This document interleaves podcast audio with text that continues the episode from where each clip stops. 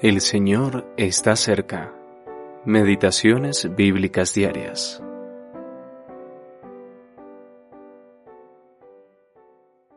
Examíname, oh Dios, y conoce mi corazón. Pruébame y conoce mis pensamientos, y ve si hay en mí camino de perversidad, y guíame en el camino eterno. Salmo 139, versículos 23 y 24.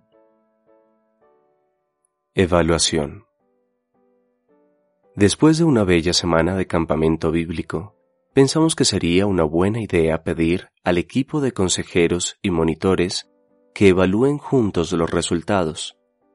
Sin saberlo, en ese momento, estaba claro que buscábamos elogios y aprobación en lugar de una evaluación real.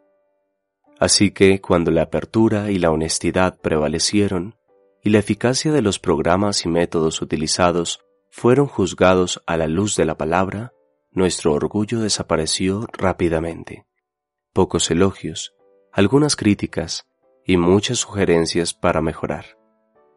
Cuando evaluamos una situación con objetividad, todos nuestros pequeños hábitos, manías, a menudo disfrazadas como convicciones, y nuestras meticulosas fórmulas salen a la luz de la manera más dramática. Esto puede ser realmente terrible, pero es necesario.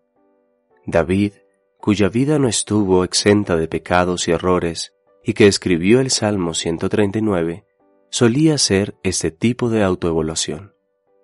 El autor del Salmo 119 escribió algo similar. Consideré mis caminos y volví mis pies a tus testimonios Salmo 119, versículos 59 y 60.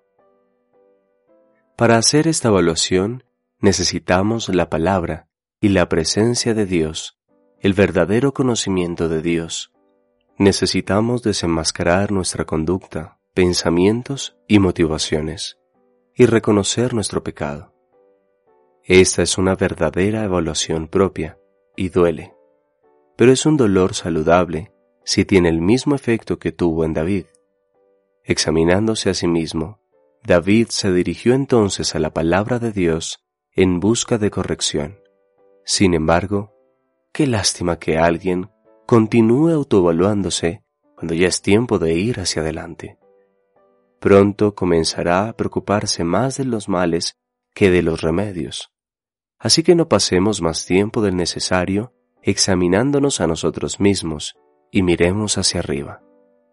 En otro salmo de David hallamos palabras similares. Crea en mí, oh Dios, un corazón limpio, y renueva un espíritu recto dentro de mí. Vuélveme el gozo de tu salvación. Salmo 51, versículos 10 y 12. Grant W. Steidel